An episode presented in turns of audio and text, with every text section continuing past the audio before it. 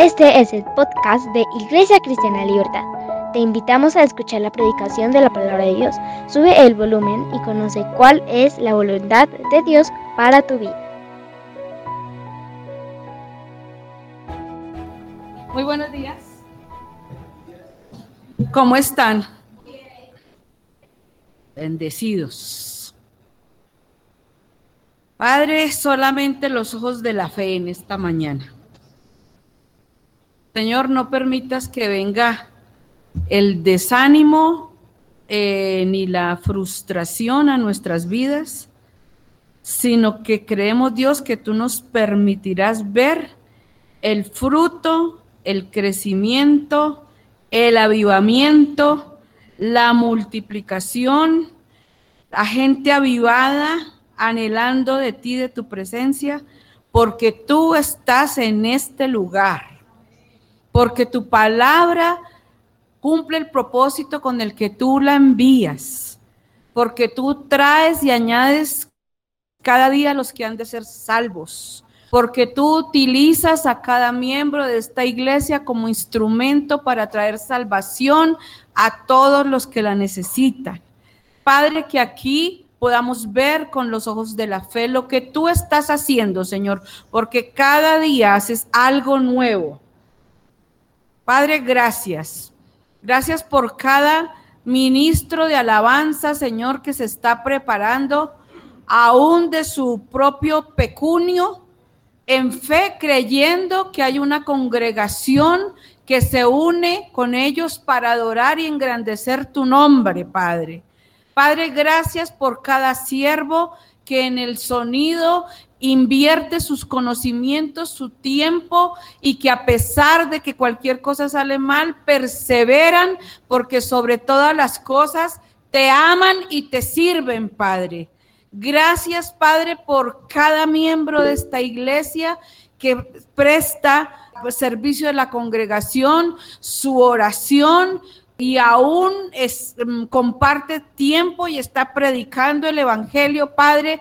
Te doy gracias por esos siervos hermosos, fieles que has añadido a este lugar, pero sobre todas las cosas, te doy gracias por tu presencia, por tu palabra, por la revelación que traes a tu iglesia, por el favor que tú añades a cada uno de nosotros. Y te pido, Dios, que no venga ni el desánimo en ninguno de nosotros, Señor, sino que permanezca sobre todas las cosas la fe, creyendo que hay una congregación grande, fuerte, firme, que adora, que alaba y que honra tu nombre, Padre. En el nombre poderoso de Jesús, gracias, Padre. Bueno, amados, en esta mañana quiero eh, compartir como la segunda parte de lo que de lo que hace unos días compartí, no sé si, no sé si se acuerdan de cuando hablamos de la viuda que vino Elías y le pidió que le diera la última porción de lo que le quedaba. ¿Recuerdan esa predicación? ¿Algunos la recuerdan? Muy bien, los que no la recuerdan, les recomiendo que la busquen. Estamos en las redes, en YouTube, están subidas en Spotify, eh, están, se, están, se están subiendo las predicaciones como siempre. Y mm, ahí está para que usted pueda recordar un poco de lo que hablamos ese día. Le damos la bienvenida también a todos los que están eh, por las redes. En este momento no tengo el contacto de cuántos hay, pero para todos los que están, bienvenidos. No sin antes recordarles que los estamos esperando en este lugar tenemos eh, el corazón dispuesto, pero la verdad es que eh, eh, es más bonito entre, entre, entre más hallamos. Pero hoy adoramos al Padre, ¿verdad que sí? Así es. He estado pensando mucho en esta, en esta tremenda viuda. No voy a repetir la predicación de lo que sucedió porque pues ya lo tienen en contexto o en su recuerdo pero estuve meditando y, buscando y quise como compartirles mm, algo así como que realmente cuál, aparte del milagro de la intervención divina, como que más nos podría dejar el comportamiento de esta viuda? Y resulta que había un propósito para empezar. Y el propósito de que estudiemos este, esta porción de la Biblia con lo de la viuda de Sarepta es que la fe cristiana se fortalece. Ustedes saben, está en el libro de Primera Reyes, capítulo 17, versículo 8. Hoy vamos a estudiar un poquito más adelante desde el versículo 18, porque si usted recuerda, después de que sucede ese tremendo milagro de que no se acababa ni la harina ni el aceite, ustedes saben que lo que inmediatamente después está ahí relatado es que su hijo muere, ¿verdad? ¿Sí se acuerdan de eso? Y yo en eso me quedé pensando después de esa predicación. Yo dije, pero ¿qué pasó ahí? ¿Por qué como que el efecto de esa fe, de esta vida, lo que viene a suceder, no es el efecto, sino por qué sucede eso? Que su hijo muere. Entonces hay un propósito y es que la fe del cristiano se fortalezca y también la actitud de la, de la viuda lo que nos deja ahí es una enseñanza de entender la honra para los hijos, para los siervos de Dios. Por eso ahorita estaba también orando por, por, por los siervos de esta iglesia que están invirtiendo de su dinero, de su tiempo, de su esfuerzo, de su talento, de su don, de todo lo que tienen por crecer por edificarse y, todo lo que están haciendo, por los que estábamos orando ahora, es para servicio del, del, cuerpo de Cristo, de la iglesia, de, los, de la familia de la fe, de los que vienen a este lugar. Entonces, parte de la enseñanza o una de las enseñanzas que nos deja esta porción de la Biblia es entender la honra a esos siervos de Dios. Y esa mujer lo que hizo fue que no se detuvo en pensar qué, era lo que, o sea, ella tenía la duda en su corazón, pero sobre esa duda decidió hacer caso porque ya había sucedido algo que había preparado su corazón y ella fue obediente. Entonces, esa enseñanza que nos está dejando en primera instancia es entender la honra para los hijos, para los siervos de Dios, en este caso de la viuda para Elías y también a la vez cómo se fortalecía. Sarepta era una nación pagana, corrupta, idólatra, de tal manera que el profeta dijo, aquí no va a llover, y dice la palabra que no llovió durante esos tres años y medio que dijo Elías. A pesar de que había eh, un propósito en ese lugar, estamos nosotros ubicados en, en lugares donde hay pecado, donde no se glorifica el nombre de Dios, pero en medio de esa circunstancia hay alguien dispuesto a creer y a obedecer y a traer bendición. Yo creo que la bendición alcanza todo el lugar, eh, a los que abran su corazón, hasta a los que acepten, a los que reciban, pero pues primeramente llegó a esta casa de la viuda.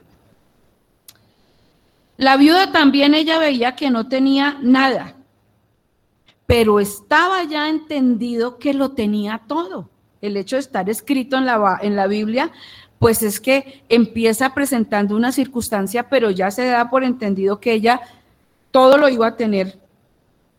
Y nosotros también en alguna circunstancia podemos vivir como, como, como que nos dejamos llevar por el entorno creyendo que no tenemos nada, que tenemos escasez, que el sueldo y ahorita pues todo lo que está sucediendo en nuestra nación, que el sueldo mínimo, el incremento es mínimo, pero que el aumento para los costos de la de lo básico para un hogar es muchísimo más grande y, las noticias nos bombardean y no solamente las noticias, cuando vamos al supermercado y comprobamos que la libra de papa y la libra de carne están a un precio de esos que uno dice, Dios mío. Pero sobre eso tenemos que saber que nada nos va a hacer falta. Yo no sé cómo Dios obra, pero nosotros vamos a estar bien. Estamos bien, nada nos va a faltar. Esto es, algo sobrenatural. Pero entonces la viuda ella veía que no tenía nada, pero tanto para ella como para nosotros los hijos de Dios está entendido que nada, que nada nos va a faltar, que tenemos todo.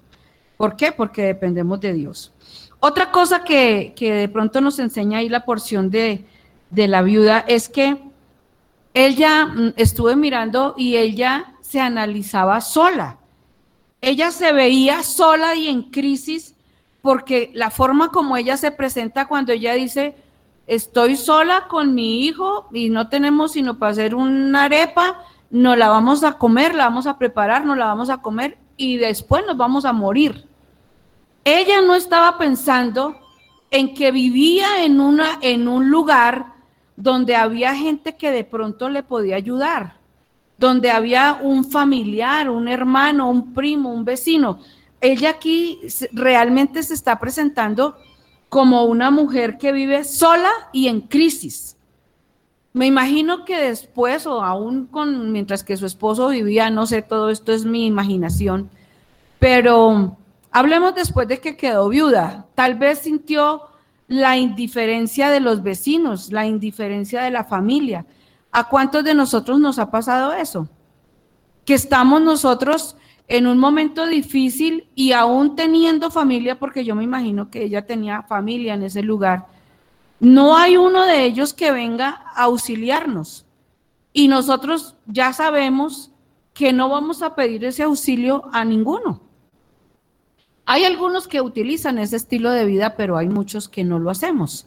Entonces preferimos estar en casa y como decía eh, en, este, en esta parte, Mm, reducimos las porciones y, empezamos a, estirar el presupuesto, todo menos ir y acudir a alguien. Y a esta viuda parece que le pasaba igual o mejor, a nosotros nos pasa igual que la viuda, porque ella dijo, no, yo estoy sola, aquí no hay nadie. Ella no le dijo, yo tengo acá un, pueblito y generalmente en los pueblos la gente se conoce. Generalmente hay una, hay una coinonía, hay un, hay un compañerismo, hay algo que sucede en esos pueblos que hace que como que por lo menos se conozcan sus necesidades, pero ella se presenta aquí como no hay nadie. Ya, o sea, ella se veía ahí sola. Pero lo que sucede en el corazón de esa viuda es que a pesar de todo, ella se ve sola, pero ella vive con una revelación o le llega mejor a su vida una revelación que cambiaría su historia y la haría libre de esa crisis. Y esa es la revelación que usted y yo, gloria a Dios, que la recibamos. Nos vemos solos, nos vemos desamparados, el gobierno, el sueldo, la plata, la escasez, la pandemia, la crisis, eh, todo lo que se pueda presentar. Pero si usted y yo tenemos la revelación y empezamos a poner en práctica la fe, gracias a la revelación. Por eso es importante que cuando venimos a la casa de Dios haya una, una, revelación de parte de Dios. No nos podemos ir de este lugar solamente habiendo cumplido un compromiso o una costumbre. Nos tenemos que ir de cada reunión con algo que alimente nuestra vida la revelación que esta mujer tenía, aparte de verse sola y en crisis, hizo que le cambiara su vida y que la hiciera libre de esa crisis. ¿Cuántas veces nosotros hemos recibido una orden divina para bendecir, para, para honrar a alguien y solo vemos la imposibilidad de hacerlo? Porque es que empezamos a ver solo lo que nosotros queremos ver lo que el, lo que el diablo quiere que veamos. Y eso es lo que hace que, que impida que nosotros veamos lo que Dios tiene para nosotros. Entonces, vemos la situación que vivimos y hay familias que empiezan a vivir una vida en un hermetismo total que el diablo les dice que eso es guardar su intimidad, que nadie tiene por qué enterarse, que, que en la familia pasó esto y esto eh, gravísimo, pero que mejor callémonos y, y nadie, nadie, nadie sale de acá. Esto no sale de acá. Yo sé que hay cosas en las familias que nos debemos guardar. ¿Qué familia no tiene un secreto de esos que solamente sabemos los cinco de la casa y no más nadie? Yo creo que todas las familias, no sé, pero yo creo que sí. Pero hay otras cosas que sí pueden ser reveladas con un propósito. ¿Ya? Entonces no es necesario eh, eh, que se cierre de esa manera. Mientras solo nos detengamos nosotros a ver esa imposibilidad, nunca podremos ver la posibilidad que Dios pone en nuestro corazón. Hay cosas que, por más de que yo piense, no le encuentro la salida. Pero cuando yo abro mi corazón, primeramente a Dios y segundo, eh, puedo tener una comunión con alguien, una coinonía con alguien, eh, la confianza suficiente con alguien, con alguien que de verdad corresponda a esa confianza, pues van a haber cosas que de pronto la otra persona le dice, oye, por ejemplo, yo estaba hablando en estos días con, con Miriam respecto a algo que tenía que resolver. Y Miriam me decía, pero no tienes a alguien, no tienes a alguien. Yo le dije, no, no, no tengo a nadie, no. Y cuando me dice, ¿y qué tal si esta persona o esta persona? dile, oiga, Miriam, de verdad, ni siquiera, ni siquiera se me había ocurrido. Y le doy gracias a Miriam porque como que me abrió eso, pero más que a Miriam le doy gracias a Dios porque como que uno puede ser libre de ese temor, de no estar comentando, de no estar diciendo, era una cosa sencilla, gloria a Dios, pero a través de un hermano en la fe, Dios puede hablarle a su vida. Dios puede traer algo a su corazón. Y si me sirve bien y si no me sirve, amén. Pero recibí de alguien. Esta viuda, ella estaba en lo correcto por empezar a vivir de acuerdo a la revelación, pero el mundo veía que ella estaba en lo equivocado. Me imagino los vecinos decían, no, pero esta mujer, ¿qué le pasa? Más de que no tiene, ya se va a morir. Todo el pueblo en esta sequía, en esta escasez, ya esta le va a dar por regalarle el único poquito de aceite que tiene y atendiendo a una persona que ni conoce. ¿Y cómo así? Entonces, el mundo la veía a ella equivocada, pero ella estaba en lo correcto, que es lo que usted y yo debemos vivir. Así las circunstancias, así la familia, así el uno, así el otro, opine o diga o tal, o, más bien el comportamiento social, para no ponerlo tan personalizado, diga que no debemos hacer tal cosa, cuando usted tenga la revelación del Espíritu, hágale caso a la revelación. Y aunque parezca que estamos nadando contra la corriente, vamos a ver el resultado de eso como le pasó a esta viuda. Le cuento a mis amados hermanos que la crisis, la escasez y la enfermedad no nos van a acabar. Esta situación no nos va a matar. Todo lo que estamos viviendo nos va a fortalecer en la fe. Dios te diseñó a ti y me diseñó a mí para ver el cumplimiento de su palabra. Para eso fuimos diseñados tú y yo. ¿Pero por qué? Porque damos el paso, porque le creemos a la palabra, porque le creemos a, estamos en esa revelación, porque estamos alineados con, con el Señor.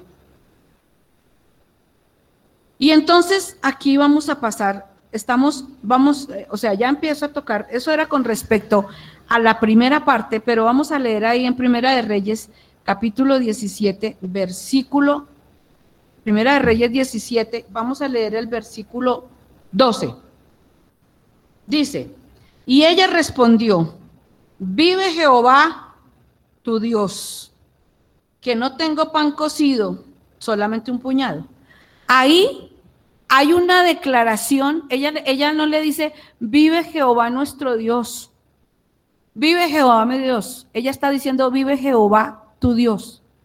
Ella está ahí hablando con su boca que ella está convencida de que es el Dios de otros. Así les pasa a muchos de los que nosotros les compartimos, porque espero que a nosotros como miembros de Iglesia Libertad ya no nos pase, aunque si pasa, no se preocupe, estamos eh, eh, estamos congregados para edificarnos, para aprender, pero para recibir del Señor esa fe. ella le dice, vive Jehová tu Dios que no tengo nada. Y ahí le habla que no tiene sino un poquito de harina y ta, y que van a prepararse esa arepa y se van a morir.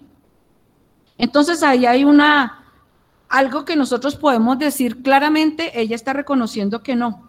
La gente confía, las personas confían más en sus fuerzas, en su inteligencia y en su propio razonamiento, dejando a Dios de lado.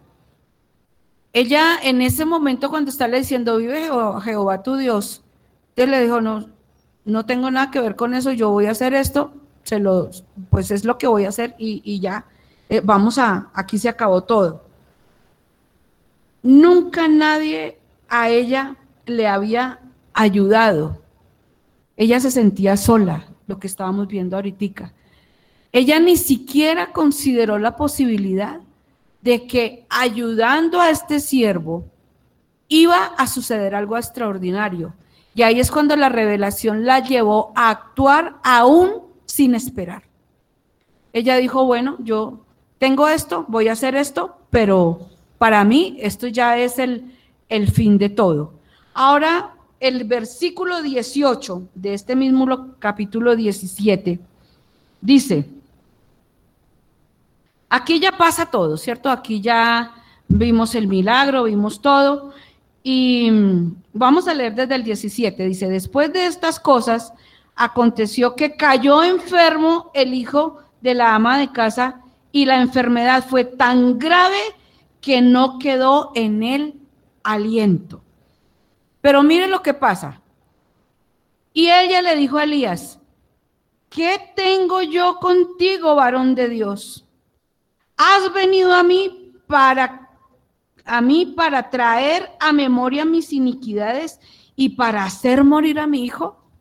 Mire lo que le pasa a ella. Acaba de vivir el milagro pero ella todavía se siente condenada por el diablo y le dice, has venido a mí para traer a memoria mis iniquidades. O sea, por culpa de mi pecado, se ha muerto mi hijo. Viniste a esta casa solamente como para darme un destello y como para distraerme, pero a causa de mi manera de vivir, el resultado es que mi hijo muere. Esto fue lo que a mí me ha hecho pensar desde que prediqué esto de la viuda. Porque nos detenemos como en esa parte bonita, pero es que el sentimiento de culpabilidad de ella apenas ve, ahí dice que bueno, que fue una enfermedad que, que, lo dejó sin aliento, pero ella más de pensar en qué enfermedad, qué le dio, qué le pasó, ella, ella de una vez se culpa. ¿Has venido a mí por, por mis, a, a recordarme mis iniquidades? Y por eso es que se muere mi hijo. Una situación muy, muy similar a la que vivimos en este tiempo. Porque aún viviendo el milagro, aún viviendo y, diciendo vivimos en la fe, siempre el, el, diablo nos está recordando, pues él siempre estará haciéndolo porque es el padre de la mentira, eso lo sabemos. Pero lo que tenemos que saber es que fuimos perdonados, redimidos, justificados, lavados y salvos por Jesucristo, por su sacrificio, porque es más fuerte el que está en nosotros que el que está en el mundo, porque su vida pasada ya no tiene, dice la palabra, ya no vivo yo, vive ahora Cristo en mí. Porque usted y yo en un pasado le prestamos nuestros, nuestro cuerpo, nuestros sentidos, nuestras manos, nuestros pies al pecado, pero eso ya fue perdonado. El asunto es que tenemos que ahora ponerle nuestro cuerpo, nuestros sentidos, nuestras manos, nuestros pies al servicio de Jesús, de Cristo, a la justificación, a ser instrumentos de, para, para llevar la palabra para salvación de otros que la necesitan. Pero aún cuantos ni siquiera para predicar se sienten dignos nos pasó algo extraordinario. El pastor algo compartió hace ocho días, muy corto. Y era que estábamos invitados a ese evento, a ese seminario de parejas. Yo empecé en mi cabeza nosotros hemos sido invitados a ese lugar, a eventos de parejas, creo que dos veces, o no sé si más, pero ya habíamos ido y yo empecé, Señor, pero ¿qué les vamos a decir? Y empecé a repasar tema por tema de la comunicación, de la sexualidad, de las finanzas, de los hijos y empecé a buscar todos los días en mi cabeza tema, tema. Señor, tiene que haber algo nuevo, tiene que haber algo fresco, tiene que haber algo. Señor, dame algo, Señor, dame algo. Y cuando usted le pida algo al Señor, por favor, piénselo bien. Porque al pastor le estaba pasando, creo que lo mismo. Y no sé cómo presentárselo, pero lo cierto fue que tuvimos un disgusto muy fuerte ya teníamos todo listo, ya estaban los anuncios de que estábamos invitados y él allá bravito, yo acá bravita. Y yo decía, Señor, ¿y ahora sí qué? O sea, si antes no había tema, ahora sí que menos. ¿Qué vamos a hacer? Y yo empecé a buscar y a buscar, a leer, a estudiar, a, orar y, terminé la agenda, ya se me terminaron las hojas. Saqué temas en internet, busqué, empecé a buscar sobre los noviazgos por internet, sobre las parejas que se han casado eh, conocidas solamente por internet y vienen solo al matrimonio. Mire, saqué temas de todos los que pude. Y la situación así. Y empieza el diablo a hablar, ¿no? ¿Sí ve? Como ahora, ¿para qué se va a subir usted a un púlpito a hablar de qué? Porque eso es lo que está pasando acá. Le dice la viuda, ¿viniste a recordarme mis pecados? Por eso es que ahora mi hijo muere. ¿Y cuántas familias, llamados, pastorados, ministerios, matrimonios se han perdido por esa, por ese, por esa circunstancia? Porque viene el diablo a recordarle, usted que se va a parar a predicar. Y a veces usa la esposa, ¿no? Yo, ni usted vaya, habla ya lo que quiera que yo a usted ni le creo lo que dice, eso es pura carreta ministerios se han perdido por eso. Para que no nos quedemos, para que no se queden con la duda de lo que pasó, llegó el día del viaje. Salgamos. Y mire, uno se da cuenta después de lo que es la obra del diablo, pero como va tomando fuerza, porque en la medida que usted y yo empecemos a prestarle nuestra cabeza al diablo, él aprovecha y empieza a pedalear ahí. Llegamos allá y entonces llegamos a Calarcá y le dije yo a Carlos, ¿Y qué vamos a hacer? ¿De qué vamos a hablar? Entonces, como nosotras las mujeres tenemos una habilidad para decir lo que el diablo quiere decir, le dije, pues contésteme delante de la gente como me contestó acá, en la casa. Porque, mujeres, ¿sí o no? Tenemos esa facilidad. Hay unas que tendrán templanza. Bueno, ya hay una que me dijo que no. Gloria a Dios, yo sí soy así de mala. ¿Ya? Yo sí, así, así de mala soy y cada día puedo ver cómo Dios me ayuda, me levanta, me redime, me perdona y me tiene en pie. Porque no es por mí, es por Él. Y resulta que la primera vez que nosotros nos congregamos o la primera vez en una reunión, eh, que estuvimos, no sé si mis hijos se acuerdan, ellos estaban pues pequeños, estoy hablando de hace, creo que son 28 años ya de convertidos, fuimos invitados a un skate que se iba a hacer en esa reunión de, de parejas y me acuerdo que nos pusieron con nuestros hijos pequeñitos a hacer como una representación de la comunicación. Y lo único que me acuerdo fue que eh, hicimos algo como que el uno hablaba, el otro no le entendía, el otro alegaba, ya ni me acuerdo qué dijimos, pero era más o menos así y se me vino eso a la cabeza. Y entonces llega y me dice Carlos, pues vamos a dar el testimonio. Le dije, ¿cuál testimonio si ya lo conocen? Ellos ya saben. Dijo, no, demos el testimonio de otra manera. Ya me incluyó. Le dije, no. ¿Testimonio qué? Y acá seguía, y acá seguía. Llegó la hora, nos alistamos, sabíamos, porque cuando usted y yo estamos al servicio del Señor, por encima de lo que sea, pero con la gran responsabilidad. Para concluirle, quiero decirle que fue la mejor reunión de parejas que Dios ha permitido que tengamos. Porque lo que sucedió fue enseñarle a las parejas que a pesar de las dificultades, que a pesar de lo que se dice y se hace neciamente, hay un Dios que está sobre nosotros, que está con nosotros, que está dentro de nosotros y que a Él le damos la gloria. Y que hacemos lo que hacemos para enseñar a los demás. Carlos se paró y dijo, mira hermanos, un chicharrón. Y yo dije, mm, va a empezar a hablar y ya después de estar ahí, ¿qué vamos a hacer? Confío, es un hombre de Dios, es un siervo de Dios, sé que ser sabio, pero también sé que mi esposo a ratos comete una que otra imprudencia. Y yo ahí. Mire, empezó a, a dar el testimonio de una manera como nunca lo había dado. Y esas personas fueron ministradas tan especialmente.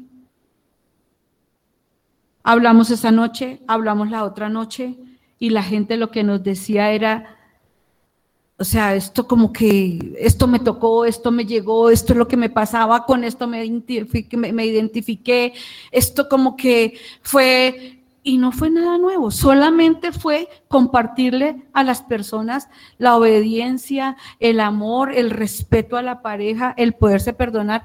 Y sí, la restauración para nosotros fue bien especial, bien especial. Tanto que eh, mi hija después me dijo, hoy mamá, tienen una cara tan chévere en esas fotos, ¿cómo les hacía de falta el viaje? Una salidita, un paseadito. Yo le dije, bueno, mi amor, no era tanto la salidita y el paseadito, sino la obra de Dios dentro de nosotros de una manera real. Para no contarle a la gente mentiras, sino contarle lo que sucede, el entorno, como dijo la viuda, estoy aquí sola, nada me ayuda, no me queda sino esto, pero cuando viene la revelación de Dios, cuando viene el compromiso, cuando viene, y no porque nosotros seamos su mayor ejemplo, no lo somos, somos imperfectos. Solo quiero resaltar la intervención de Dios, tanto en el corazón de uno como en el corazón de los demás. Fue algo especial y según Daniela se nos notaba el paseo en la cara muy bien. Yo le dije, sí, mi amor, así es. Entonces resulta que, eh, verso 18, entonces le dice, ¿has venido a mí para traer a memoria mis iniquidades? Aparte de la culpabilidad ¿Usted qué siente que hay en ese versículo? Dice, y para hacerme morir a mí y a mi hijo, ahí hay una carga fuerte de sarcasmo hacia las cosas de Dios.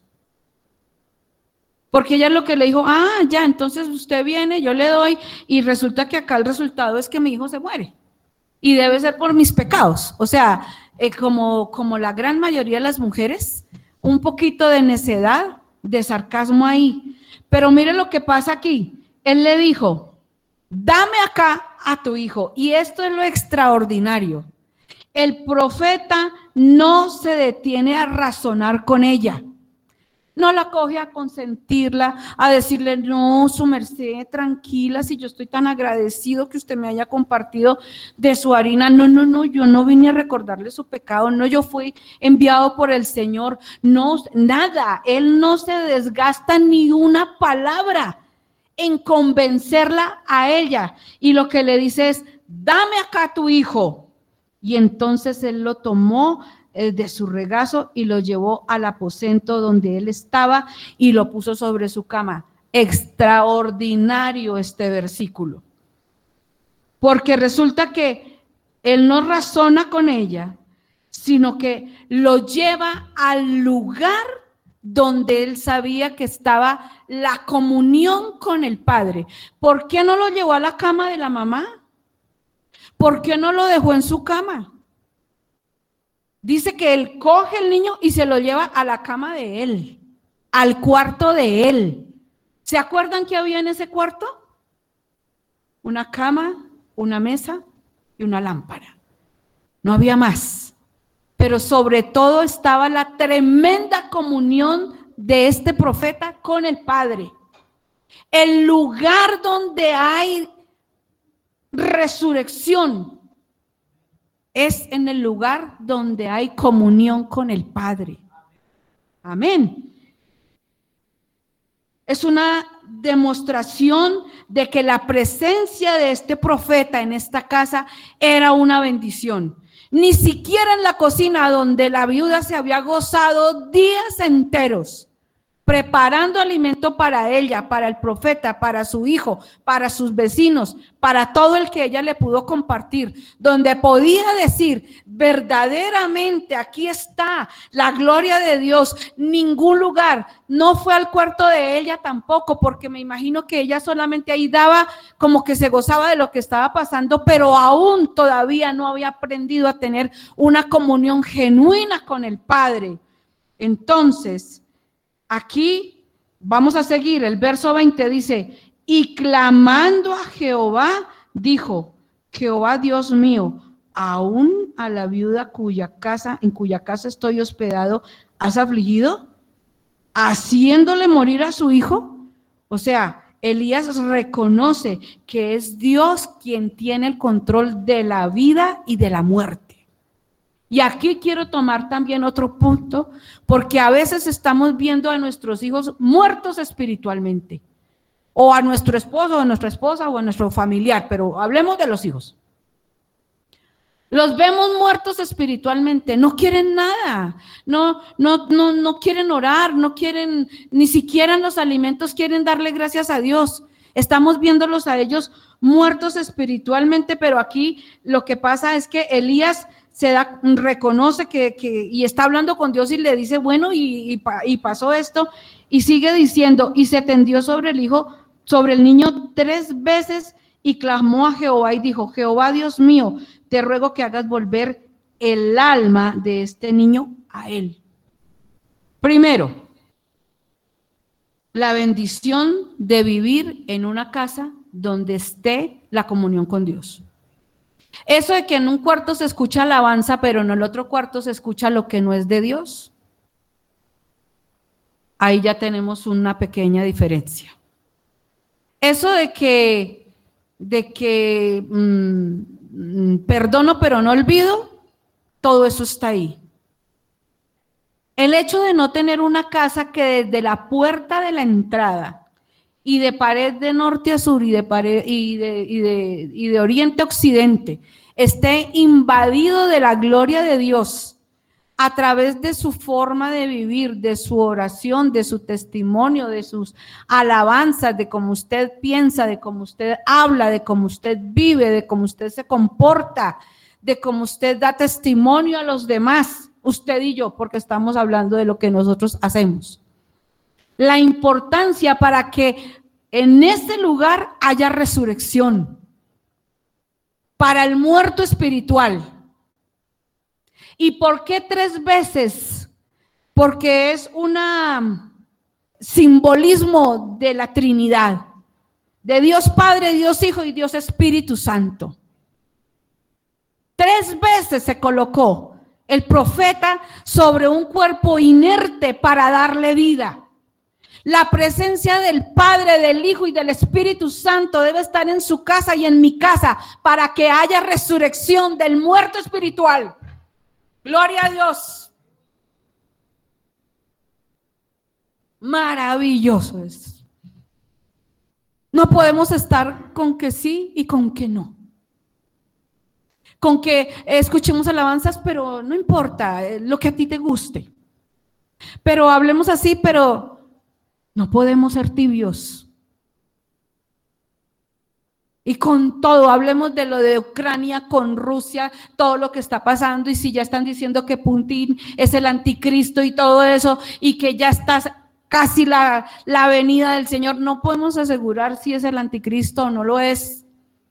Pero lo que sí podemos estar seguros es que Padre, Hijo, Espíritu Santo están en mi casa, dentro de mi casa, y hay resurrección para todo aquel que esté ahí. Por eso las arcas, por eso al que invitamos a nuestra casa para orar, por eso el que llegue a visitarnos, para el que llegue, hay vida en ese lugar. Usted y yo debemos saber que es verdad, que sí es la presencia del Padre la que resucita a esos muertos espirituales.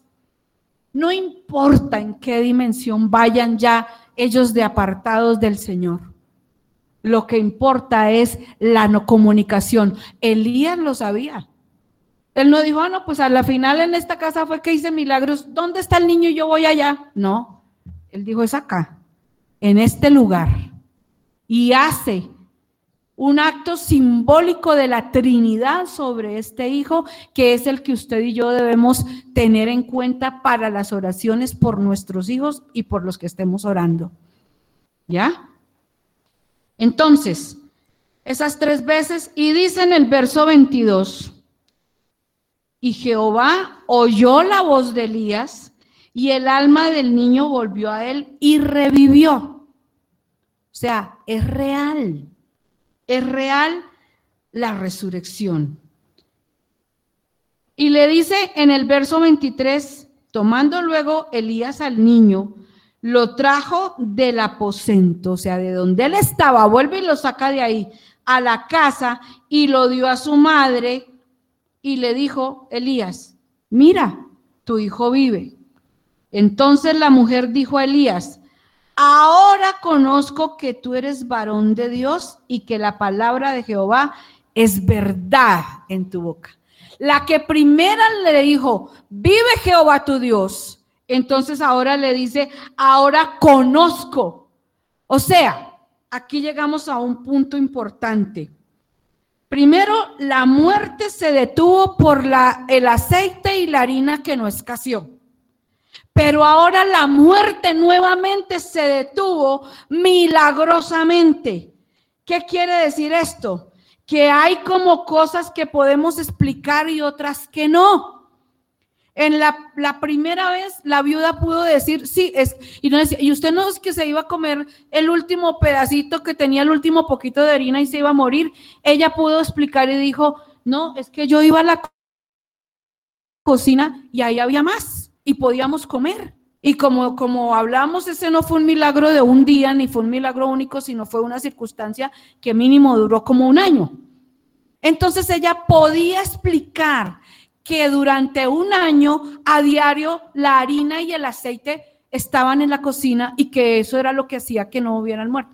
Pero ahora, eh, mejor, usted y yo hay cosas que podemos explicar. Es un milagro, pero de pronto tenemos una explicación. Pero viene nuevamente y ella sigue diciendo, vive Jehová tu Dios, y, sigue ahí y viene como esa segunda prueba, por llamarlo así fuerte, y entonces está ahí y, y dice, ahora sí lo que veo es que Dios es verdad. ¿Cómo explicaba ella la resurrección de su hijo? Si no estuvo ahí, si fue dentro de su casa, pero ella no estuvo presente. Ella solamente pudo decir, Dios. Hay cosas que usted y yo podemos darle de alguna manera una explicación lógica pero hay cosas sobrenaturales que ustedes ya hemos vivido que decimos, no sé cómo, pero Dios lo hizo. Amén. Entonces, dice, ahora conozco, es una la declaración más grande de fe en este presente milagro. Ella está proclamando que sí Dios es verdad, a pesar de que ella es una, una gentil. Y hay hijos espiritualmente muertos, ya lo dije, ministerios, matrimonios, hay matrimonios que no son capaces de perdonarse. Hay hijos que no son capaces de abrir su corazón a los padres, confiar en ellos, decirles, papá, mamá, me está pasando esto, y por eso eh, se cometen cosas, eh, errores, cosas. La viuda sintió que la presencia del profeta em, lo que había hecho era sacar a luz los pecados eh, del pasado de ella y que estos eran la causa de la muerte de su hijo, porque todavía no entendía que Dios es un Dios de amor. Ella, como es, no, pues de, mm, esta enfermedad Dios la mandó, no, pues es que tal cosa pasó porque como yo era, porque como yo hice, no, no pensemos, o sea, entreguémosle nuestra vida y todo nuestro ser a, Cristo y entendamos que la, la redención, la justificación, la salvación es real y es completa, es entera. Y, entendamos que lo, que lo que sucedió con el hijo no fue un castigo, sino fue para que nueva, para que fuera manifiesta la presencia de Dios en esa casa, en ese lugar. Y lo llevó a ese aposento. ¿Por qué? quiero decirle a la iglesia, bienaventurado tú, bienaventurado aquel cuyo aposento está lleno de vida y del aliento de Dios. Amén. Esa debe ser su casa y mi casa. Bienaventurados, cuya casa está llena de la gloria, de la presencia, del aliento de Dios que da vida a todo ser inerte, a todo aquel muerto espiritual que quiere no escuchar. Se tendió tres veces también sobre este cuerpo sin vida lo primero en un acto simbólico de la Trinidad, pero también se entregó para resucitar muertos con todo su ser. Elías sabía que como con decir, levántate, no era suficiente. No solo la comunión con el Padre todo el tiempo, no solo esto, sino que no solo el, el, Padre, Hijo, Espíritu Santo, sino que era necesario que Él se entregara con toda su fe. Y se entregó a Él. Ah, no temió que, qué tal que no. Y qué tal que llore y no pase. No, Él se entregó total. Entonces, lo, lo otro que pasaba ahí, o lo otro que podemos ver ahí, es que nosotros a veces queremos el, avivamiento, pero no nos entregamos totalmente a la palabra, a creer, a la fe. Como que decimos, pues sí, yo le prediqué, pero, pero bueno, pues, bueno, ya, ya cumplí, ya. Pero como que queda cierto destello ahí, como que, bueno, pues, como de duda. Y esto ya lo dije, si le entregamos nuestro ser y nuestro cuerpo al pecado, pues hoy entreguémosle nuestro ser y nuestro cuerpo a Dios como instrumento de justicia. Sus ojos, su boca, sus palabras, sus brazos, nuestros, como instrumentos de justicia, para transmitirle vida a todo cuerpo inerte. Amén. Amados, por favor, oren con nosotros y déjense usar por el Señor y venzan toda mm, excusa que el diablo quiere colocar, excepto las que le dije, y venga, y unámonos. Démosle gracias a Dios. Démosle honra a los siervos que se están preparando. Ellos no lo están haciendo para que les den aplausos, no. Ellos los están haciendo con su corazón, con el único propósito de hacer cada día las cosas mejor para Dios. Honremos a los siervos de Dios y sobre todas las cosas glorifiquemos su nombre en unidad. Que este lugar explote de alabanza y de gratitud. Cada día uno más, con uno más, con uno más, con uno más. Y que Dios nos sostenga y no nos deje debilitar ni nos deje como como menguar un poquito. Yo doy gracias a Dios por la fuerza que tenemos, pero facilítenos la fuerza, ayúdennos. y, y de paso no es por ayuda a nosotros, es porque la Biblia dice que no nos dejemos de congregar. Sucederán cosas maravillosas. Yo sé que ya suceden cosas maravillosas en su vida, pero un pasito más y cada día podremos experimentar también algo nuevo, como no solamente como familias, como personas, sino como congregación. Amén. Y para terminar, aunque el centro de la enseñanza era esto, vamos al, al capítulo siguiente. Ahí siguen sucediendo cosas y entonces dice que Elías regresa a ver a Cap. Y, pero en el, en el capítulo 18, que es el que sigue, en el versículo, en el versículo 21, por si a usted le queda la duda de lo que estamos hablando. Entonces aquí está Elías y los profetas de Baal. Entonces, a pesar de todo lo que está pasando, él, él sencillamente dice, y acercándose Elías a todo el pueblo, dijo, ¿hasta cuándo claudicaréis vosotros entre dos pensamientos?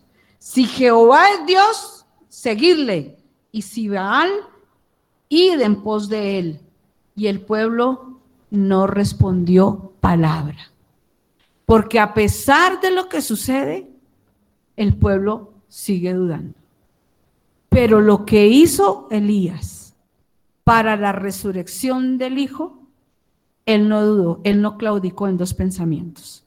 Él sencillamente dijo, esto es, lo traigo en este lugar, aquí hay comunión con Dios, aquí está la presencia del Padre, del Hijo, del Espíritu Santo, Él está aquí, Él ama a esta, esta mujer actuó por fe, tuvo la revelación, no hay condenación por su pasado, no hay condenación por sus pecados, a ella es una nueva criatura, ella puede ahora confesar que Él es su Padre, antes, así antes hubiera dicho que no sabía que era mi Dios, ahora ella va a decir que es su Dios Así que actuó con fe, no pensó, no divagó entre dos pensamientos. Así que usted, amado hermano, y yo en esta mañana nos vamos a sostener ahí porque esta palabra, ¿hasta cuándo? Ya pasó.